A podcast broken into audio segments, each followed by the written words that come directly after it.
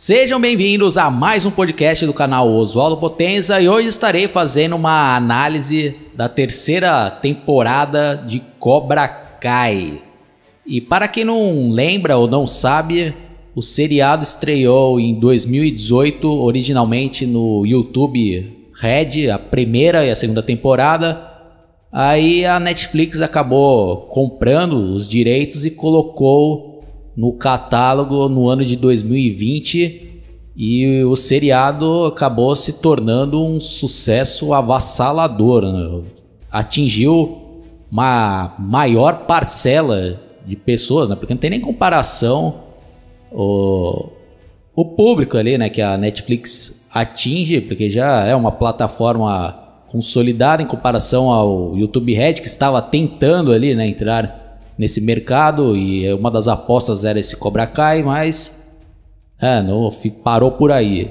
E pro seriado foi até melhor ir para a Netflix, né? Porque foi, né, um grande sucesso e parecia que era um seriado novo ali, né? Porque não se falava em outra coisa no ano de 2020, né? E eu como acompanhei ali todo aquele processo das primeiras notícias, né? E depois quando estreou ali no YouTube Red, eu até comprei na época, né? Bom, enfim, né? Até quem tiver interesse, depois dá uma olhada no meu canal que eu fiz na época lá uma análise tanto da primeira como da segunda temporada.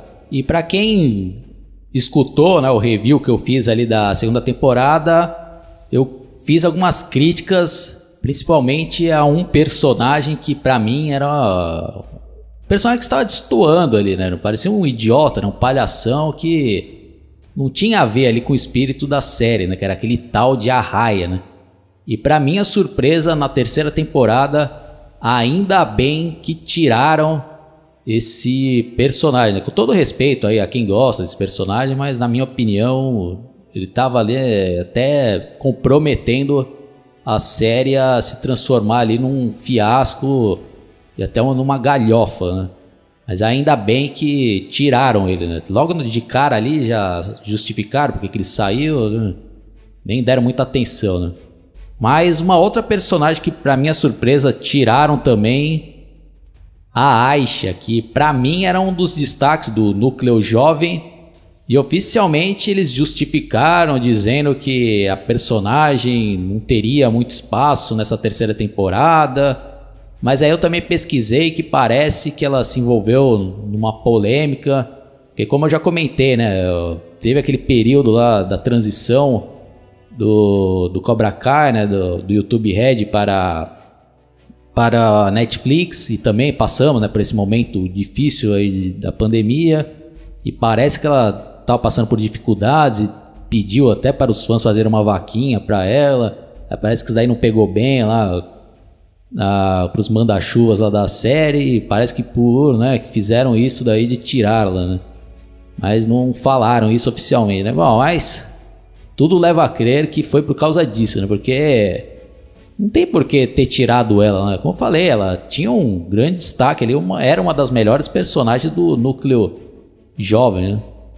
Enfim, para nossa sorte, a saída dela não comprometeu o resultado da terceira temporada, porque ela é muito boa. Como eu já comentei, eles corrigiram aquelas coisas que estavam me incomodando na segunda temporada, aquela, aquele personagem arraia e alguns outros fatos absurdos que poderia transformar ali o seriado que começou muito bem na primeira temporada numa galhofagem absurda, né? Estavam quase deturpando já o espírito da série, principalmente do, da trilogia original Karate Kid. Né? Ainda bem que voltou aos trilhos. Né? A terceira temporada já começa mostrando ali as consequências daquela briga generalizada que ocorreu na escola no final da segunda temporada, que teve ali o Miguel indo parar no hospital em coma e parando né, de andar, tendo aquele risco de, de não sair da cadeira de rodas. E todo aquele drama do Daniel LaRusso, né, que acaba se decepcionando com ele mesmo, né, e, e, fica se questionando se ele tem mesmo condições de ser um Seisei e continuar o legado do Sr. Miyagi. E também o Johnny Lawrence, que também fica transtornado com o resultado ali daquela briga generalizada, e principalmente pelo discípulo dele, né, que é o Miguel, e parar no hospital em coma e com chance de nunca mais andar. Outros destaques também são a volta de outros personagens clássicos da franquia Karate Kid.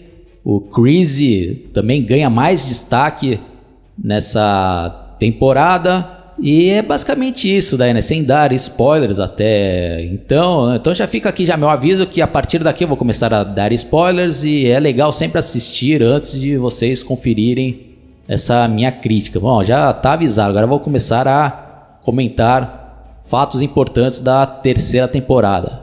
Bom, vou começar falando aqui o que aconteceu com o Romy, que é o filho do Johnny Lawrence, nessa terceira temporada. Ele acaba né, indo parar uma espécie de FEBEM, uma casa ali de jovens delinquentes, e se envolve lá com os caras da pesada lá, né? Então o cara tem que brigar ali para sobreviver lá dentro, né? E tem todo aquele drama, né? Que ele fica também sofrendo, né? De, do que ele fez ali com o Miguel, que foi parar no hospital e também fica, né? Com aqueles dramas rondando ali a mente dele, né, de ter sido abandonado pelo pai, ter sido traído ali pelo sensei dele, que era o Daniel Larusso, até que, né, o Crazy faz uma visita para ele e já faz aquela lavagem cerebral para atraí-lo para né, o Cobra Kai e juntar forças, né? E falando no Chris também agora vou falar um pouco aqui, né, do ciclo dele na terceira temporada, que eu gostei bastante e achei legal a ideia de fazerem flashbacks para mostrar ali o que aconteceu, né, resumidamente, na época ali que ele se alistou no exército e foi ir lá para a guerra do Vietnã e como ele se tornou, né, aquele cara insano que é mostrado na trilogia original e ainda mais agora na, na série, né? Série Cobra Kai. E achei que escolheram bem também o ator que faz, né? Ele ali mais jovem, acho que bem parecido. O cara também até manda bem na atuação, né? É nenhum puta ator, mas cumpriu bem ali o papel dele. E é mostrado ali, né? Que no começo o cara era até um cara meio bobão, né? Que também sofre bullying ali no trabalho, né? Pelo cara valentão, né? Mas no final o cara ainda consegue pegar a mina do cara. Como eu já comentei, ele vai para o guerra lá do Vietnã e tem lá, né, um general, acho que era general, não lembro agora a patente dele, mas estava acima dele, né? E já começa a ensinar ali, né, os ensinamentos do no mercy, né? Que na guerra ali não tem que ter piedade porque o inimigo ali pode, né, aniquilá-lo a qualquer momento, né? Ó, e toda a trajetória ali no Vietnã, acho que é muito legal ali. Acho que para mim é um dos destaques dessa terceira temporada. E também, né, já dão a deixa ali de que na próxima temporada vai voltar outro personagem insano ali do Karate Kid 3, né? Que eu não preciso nem falar quem é, que quem né, é fã ali da franquia já sabe, né? De quem que se trata, né? E que já pegaram umas críticas assim de cara meio chato, né? Por exemplo, né, tem umas cenas lá no no Vietnã de um cara cabeludo. Aí a gente fica na dúvida ali se é ele ali, né? O personagem que estamos esperando para a quarta temporada. Aí mais pro final a gente vê que não era ele. Mas aí também fica aquela pergunta, né? Pô, na guerra do Vietnã ou qualquer guerra aí, os caras não deixam o cara ficar cabeludo lá. Pô, não, não existe isso daí. Cara cabeludão lá. Pô, os caras raspam o cabelo lá, né? Mas é só uma observação de um cara chato, né? E o final do ciclo ali, dessa história do Vietnã, desses flashbacks, o Chris tem que passar ali por uma prova de fogo para sobreviver que é insano ali, né? Que mostra ali o porquê o Chris se transformou nesse cara totalmente perturbado e levando para a vida aquela filosofia do strike first e no mercy. Né? E para mim, o Crazy é um dos meus personagens favoritos da trilogia original, né? Não que eu concorde com a filosofia dele, né? É, é, é um personagem marcante, né? Um ótimo vilão, né? Mas que infelizmente na trilogia original, o cara, na hora do vamos ver, o cara sempre fazia umas pataquadas, mas eu vou deixar para falar disso quando for fazer uma análise detalhada do, dos filmes, né? E outra parte que eu gostei bastante é quando o Crazy já assumiu ali, né, novamente o dojo do Cobra Kai e ele já começa a colocar ordem na casa, né? Já, já vai atrás de novos integrantes, né? Os caras mais barra pesada, inclusive era um dos daquele japonês, né, que fazia bullying com com o Miguel, né, na primeira temporada. E depois ele tem umas provas também de insanidade. ele pega um ratinho e chama lá naquele molequinho pequeno que é um nerd, né? E fala, ah, agora vamos ver se tem coragem, né? E o moleque não tem coragem de colocar o ratinho pra cobra né, comer. Ele, ah, quem mais aqui não vai ter coragem? Uns caras levantam o braço, o cara já expulsa né, os caras ali do Cobra Kai. E sem contar que depois ele vai implementando cada vez mais a filosofia dele, deixando clara a sua insanidade, tratando ali com os moleques como se estivesse na guerra mesmo, né? fazendo ali umas lutas entre eles. Inclusive, um dos novos integrantes lá vai enfrentar né, um, cara mais gordinho, eu não lembro agora o nome dele, que também já tinha um destaque ali né, nesse novo Cobra Kai. Mas o cara acaba tomando um pau lá do japonês e o, e o Chris ah, acabe com ele, né? Putz, o cara deitado lá, enche, enche o cara de bordoada, né? O cara fica ali nocauteado e com a cara toda estrangalhada, né? Ele ainda vai tentar voltar pro lugar, o Chris, ah, oh, pra onde você está indo? Né? Seu lugar não é mais aqui, né? Os derrotados, né? Põe o cara lá já. Olha, olha o nível do ensinamento do Chris, né? Putz, aí aquele Hulk, né? Que é aquele moleque que tem o cabelo de moicano, ele fica já, né, também transtornado e. E ele quer lutar lá contra um outro cara novo lá. Ah, deixa ele comigo. Putz, aí o cara solta toda a raiva também e destrói o cara, né? Putz, aí o Crazy faz até aquela carinha dele de sarcasmo assim. Que pensa, ah, agora sim o cara tá pegando espírito do Cobra Kai. É, aproveitando para falar ó, rapidamente aqui sobre esse personagem do cabelo de moicano, outra coisa que eu tinha criticado ali da segunda temporada é que o cara começou ali na primeira, né, como um cara bad boy, né, se tornando não um bad boy, mas na segunda temporada o cara tomava pau de todo mundo ali, né, na hora do vamos ver. Aí nessa terceira temporada também deram uma arrumada nisso, né? O cara já tá aqui já mais casca grossa, quando tem os embates o cara tá botando para quebrar, né? Como foi o caso que eu narrei aí, daquela luta ali contra o integrante novo. O cara destruiu o cara no chão lá e desceu a lenha no cara, né? E até depois num confronto mais pra frente ali contra o amigo dele, aquele Demetrio, o cara quebra o braço do cara lá, né? Mostrando que o cara tava entrando ali na, na insanidade do Chris, né? Aí uma única coisa que eu não gostei muito é como ele que ele virou a casaca ali depois, né, mais pro final e, e se torna ali novamente aluno do do Lawrence, né, do Johnny Lawrence. É, acho que forçaram demais, acho que essa transição aí não ficou muito boa não.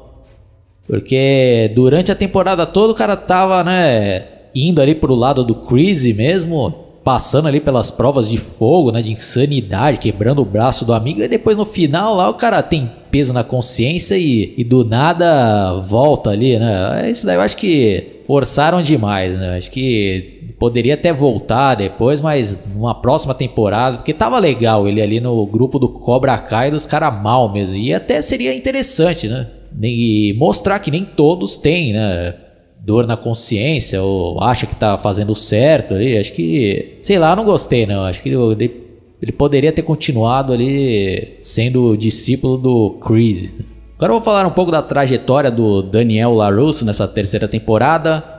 Que ele está né, transtornado após os eventos ali, principalmente pelo Robin, né, que estava pela responsabilidade dele. Aí, ele acaba fugindo, ele tenta ir atrás.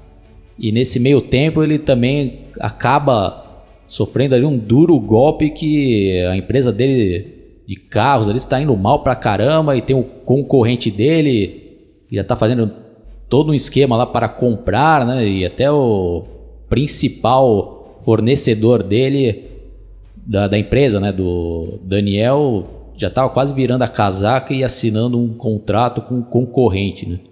Aí ele tem a ideia de ir no Japão para né, tentar falar pessoalmente com os CEOs lá da empresa, que era japonesa, né? Aí a princípio ele não consegue, aí ele tem a ideia de visitar ali Okinawa, e é que a gente que, que é fã né, da franquia já também tem aquele momento nostálgico junto com ele, né? Voltando ali aonde né, o Karate Kid 2 se passa. Aí mostra ali, né, que, a, que aquela vila, né, já foi foi praticamente extinta, né? Em outras palavras, né, o progresso chegou lá e transformou aquela vila pacata em um centro ali, com shopping center, né, um centro comercial. E ele também fica horrorizado ao ver né, as mudanças, até que ele avista ali né, num palco uma apresentação de dança e ele reconhece que é a Kumiko, né? Que é aquela garota que ele teve, né, aquele relacionamento quando ele foi no pro Japão, né, no Karate Kid 2 lá. E ela também reconhece ele, aí eles têm né, um, um reencontro né, depois de nem sei quantos anos. E eles vão lá, né, estão achar e pra surpresa, quem aparece lá, né? Aquele, puta, eu não lembro o nome dele, aquele japonês que era o rival do Daniel Sana no Karate Kid 2, né? Aí tem aquele momento ali, né, de apreensão, mas resumidamente, né, foi a própria Kumiko que ligou para ele, né? Aí eles têm uma conversa ali, né, de homem para homem, aí, né, se acertam e acabam até treinando juntos e, e o japonês lá ainda dá um pau, né, no Daniel lá e ensina umas novas técnicas de golpes lá que deixa o adversário paralisado e sem reação nenhuma, né? É, mas outro ponto importantíssimo aí, que acho que foi uma bela sacada, que tem até a ver mesmo com o espírito né, da franquia ali, Karate Kid, é o momento ali que o Daniel San não tem mais para quem recorrer, né? Porque o, o Sr. Miyagi era praticamente um pai dele, né? Um, não era só né, um professor, ele era um amigo, um pai, uma referência. Né? E quando ele perdeu, ele não tinha mais para quem pedir ajuda, né? E eu me identifico bastante com isso, né? Porque quando a gente vira adulto, a gente pensa, ah, agora, né? A gente já tem todas as respostas, mas a gente passa por vários apuros, né? E quando a gente não tem ali um, uma referência, é complicado, né? Eu que já perdi meu pai, eu, eu sei, né? O que, que é isso, né?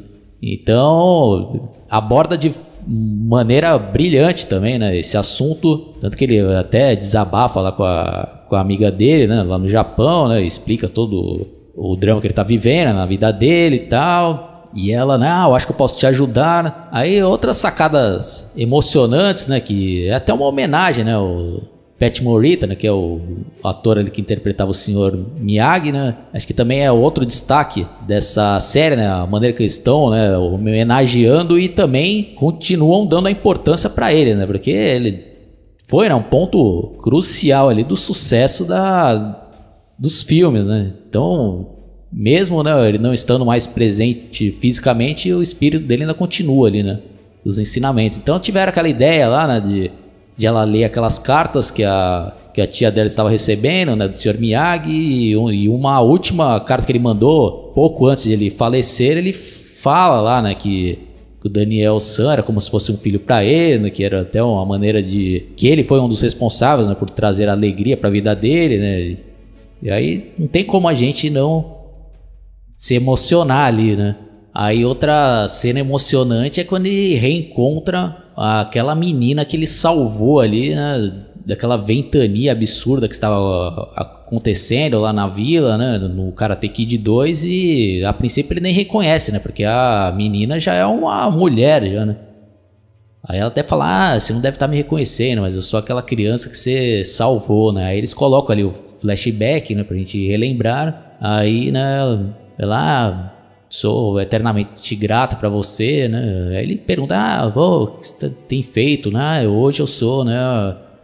Acho que é vice-presidente, né? Da, da empresa, né? De carros lá que fornecia, né? E ela acaba ajudando ele, né? Aí tem aquela mensagem, né? Quem faz o bem uma hora tem ali, né? A recompensa, né? E E sem contar que o mundo dá voltas, né? Às vezes você tá por cima, outra vez você tá por baixo, né? Então, quando a gente tem chance aí de ajudar outras pessoas, a gente tem que ajudar, né? Falando um pouco mais da trajetória do Daniel, também tem ali o, o relacionamento dele com a filha, que está passando por maus bocados, né? Após aquela briga ali do, da segunda temporada e também, né? Dos embates que ela tem que enfrentar ali com os rivais né, nessa terceira temporada e tanto que até numa festa que tava rolando, o pessoal do Cobra Kai invade lá, dá um cacete em todo mundo e ela fica em choque quando aquela rival dela, que é a Tori, aparece lá, ela fica né, morrendo de medo e decorrer ali da dessa terceira temporada a gente vai constatando que ela tá tipo com uma espécie de síndrome do pânico, né? E é outro desafio que ela vai ter que enfrentar ali. O pai dela também dá uns toques, né? Eu não vou ficar falando os mínimos detalhes aqui, que senão vai ficar longo pra caraca essa, essa minha análise. Mas também é legal, né? Esse arco da Samantha, que é a filha do Daniel, e da, e da rival dela. Né? Agora eu vou falar um pouco aqui da trajetória do Johnny Lawrence, que para mim ainda é o protagonista desse seriado e mais uma vez aqui ele arrasa, né? Na atuação, o roteiro aqui que escreveram para ele. O roteiro é muito bom, né? Muito bom. Tirando aqueles deslizes ali do, da segunda temporada, mas nessa terceira, né, enfatizando, conseguiram voltar nos trilhos. Né? Aí no começo ali, né, mostra que ele está totalmente também transtornado, né? Recorre ali à bebida. Tem uns momentos ali que arruma umas confusão no bar. Até que quando finalmente ali ele consegue voltar a si, ele tem coragem de ir, né, visitar ali o Miguel, que estava internado, né? ele tem que fazer vários esquemas lá para conseguir entrar. E também, né, ele reconquista a confiança do Miguel e ele vai ajudando também na, na recuperação, né? Na recuperação e, e os métodos dele lá também são meio insanos ali, né? não tem moleza com o cara, né? mas acaba dando certo, né? E também tem, né, aqueles momentos legais ali que também traz mais nostalgia, né? Ressuscita ali entre aspas, pelo menos ressuscita para o grande público, né? Porque quem é fã sempre acompanha, né? O rock. Então ressuscitar aqui ou apresentar para um novo público o vocalista ali do Twisted Sister, né? de Snyder. O Johnny leva, né? O Miguel lá para um show, né? Aí uma outra pequena crítica aqui também. Né? Os caras também tem que colocar sempre as mesmas músicas de sempre. Né? I wanna rock, rock. Pô, é uma puta música, mas poderia até tocar essa, mas teria que aproveitar né, a popularidade da série e colocar uma música nova ali, né? Do D. Snyder, por exemplo. Né? Seria uma ótima oportunidade de colocar coisa nova, né? Não só velharia, né? Porque o rock hoje em dia virou coisa de museu, né? Mas essa daí é discussão, uma outra oportunidade. Não vou entrar aqui, que senão eu vou desvirtuar. Aí nessa terceira temporada também desenvolvem melhor ali o relacionamento dele com a mãe do Miguel. Eles até acabam né, se acertando e tendo né, uma noite ali inesquecível para os dois. E nesse meio tempo ele também né, vai se comunicando com a antiga paixão dele, que é a Ali, né, que era a namorada dele ali no primeiro filme ali do Karate Kid, que, que é, ele acaba perdendo a namorada pro Daniel LaRusso e tal, aí tem todo esse, esse momento ali, né? E, e chega a ser engraçado também, que o cara totalmente por fora, tinha parado no tempo, não sabia nem ligar um computador. Aí o Miguel, né, em contrapartida, também vai ajudando ele a, a se atualizar, né, ensinar ali como que funciona o Facebook. E esses momentos sim são os alívios cômicos, né? É por isso que eu falo, né? Aquele personagem arraia lá tá totalmente por fora, que não precisava, né? O pessoal justificava, eu já vi pessoas falando, ah, porque ele era o alívio cômico. Não precisa, o alívio cômico é o próprio Johnny Lawrence nesses momentos, né? O cara tá totalmente por fora. E o Miguel lá dando umas dicas, né? Tem aquelas, aquelas partes que eles vão tentar tirar umas fotos, né? Que também até uma crítica que retrata bem né, o mundo que a gente está vivendo hoje, né, o pessoal vivendo de aparência, né, querendo mostrar uma pessoa que não é pela internet, só que na vida real não é nada daquilo, né? Só que o Johnny já é um adulto e ele cai em si, ele até mesmo depois fala, pô, o que, que eu tô fazendo, né? Aí ele apaga todas aquelas fotos fakes e, e assume ali, né, que o que, que realmente ele gosta, né, de ser um 6C e manda ali todo o depoimento dele, né, pra antiga namorada dele, aí eles conseguem né, se reencontrar. Aí tem todos aqueles momentos ali, né, que ele fica na dúvida né, se que ele ainda gosta dela ou não, né? Aí ele, né, cai em si e realmente vê que de quem ele gosta mesmo ali é a mãe do Miguel, né? Aí tem até né, uma, uma parte ali que tem umas frases que serve para quem parou no tempo, né? Eu já tive essa minha fase também de pensar, né? De ah, só o que era bom era o que aconteceu no passado, né? A gente fica meio cego ali, né? Porque a vida é assim, né? A gente passa por momentos bons, momentos ruins e os momentos ruins também acabam, né? Então é, já fica até minha dica aí para quem parou no tempo e fica só em momento de nostalgia e não vive o presente, né? E aqui eles abordam isso de maneira brilhante, né? Tive até que anotar que para não esquecer, né, que a Adi ali, que a ex-namorada lá do Johnny até fala para ele, né? Ah, às vezes é bom visitar o passado para entender o seu presente, né? Mas não podemos viver no passado. Temos que viver o presente e o futuro, o que quer que ele traga, né? Isso daqui é uma frase que, que traz muito sentido, né? E ilustra justamente isso que eu tô né, abordando aqui nesse nessa minha análise. Né? Não podemos parar nunca no tempo, né? Porque senão é triste o negócio. Bom, aí temos também a reta final ali, né? Que tem todo aquele embate ali eh, do, do Johnny ali com o antigo Sensei dele, que é o Chris, né? E o. E outra coisa também importantíssima que eu já ia esquecendo de citar aqui é que o Johnny acaba criando um, um novo dojo dele. Né? Eu até esqueci, não sei se é águias e não sei o que. Aí o Miguel, né, segue eles, vão tentar também achar novos discípulos e eles conseguem recrutar, por exemplo, aqueles moleques que foram expulsos do Cobra Kai ali né, naquela cena, principalmente aquele molequinho pivetinho que não quis colocar o ratinho para ser comido pela cobra e outros, e até aquele outro cara mais gordinho que tomou um pau lá e que tinha sido, né, tratado como um lixo lá no Cobra Kai, e ele acaba, né, voltando ali para o novo dojo ali, o, e o antigo sensei dele que era o Johnny Lawrence. Bom, aí tem, né, todo aquele embate final ali, tem aquela luta ali com do do do Johnny Lawrence com o Chris, né, que ele fica puto ali, né, e vai lá tomar satisfação, né, porque acontece também uma covardia absurda, né, o pessoal lá do Cobra Kai vai lá dar um pau na, na casa lá do próprio Daniel LaRusso, eles estavam numa festa e. Pô, o bagulho foi feio lá, né? Aí ele vai lá, né, tentar tirar satisfação. Ele, tem um embate, ele vê que o filho dele tá morando lá, né, com, com o Chris. Aí ele fica mais fora de si ainda, né? Bom, aí eu não vou ficar citando aqui né, cenas finais, né? Quem viu, viu, já sabe do que, que se trata. Aí também o Daniel, também que ele fica a par do que aconteceu, ele mesmo também fica quase fora de si, vai lá tomar né, satisfação com o Chris e ele perde a linha ali, né? E também dá um cacete ali no Chris, né? Ou pelo menos tenta, né? E quando ele tem a chance ali de aniquilá-lo, né? ele volta a si lá e. Aí tem aquela frase lá do Chris: Ah, não, vamos resolver isso da moda antiga, né? Se, você, se vocês ganharem o próximo torneio, eu deixo você em paz, né? Aí ainda tem, né? Mas a maneira, eu até era meio contra, meio contra não, eu era contra mesmo. Quem for ver ali a análise da segunda temporada até fala, pô, só falta eles unirem o Johnny com o Daniel, né? Vai virar né, uma palhaçada, né?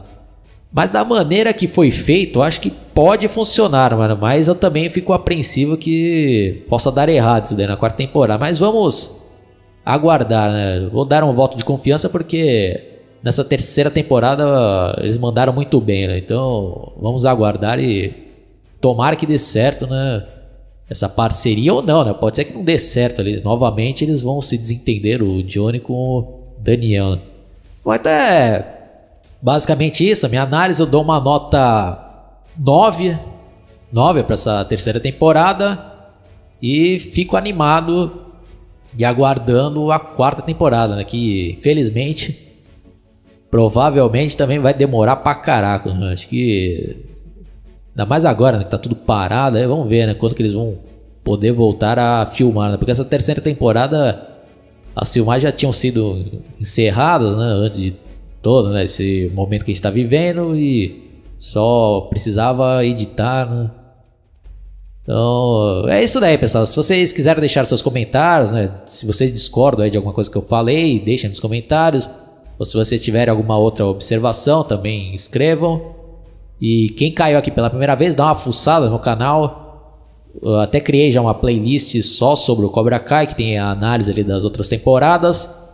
E também tem diversas outras análises nesse modelo aqui de filmes, né? E outros assuntos relacionados à cultura pop.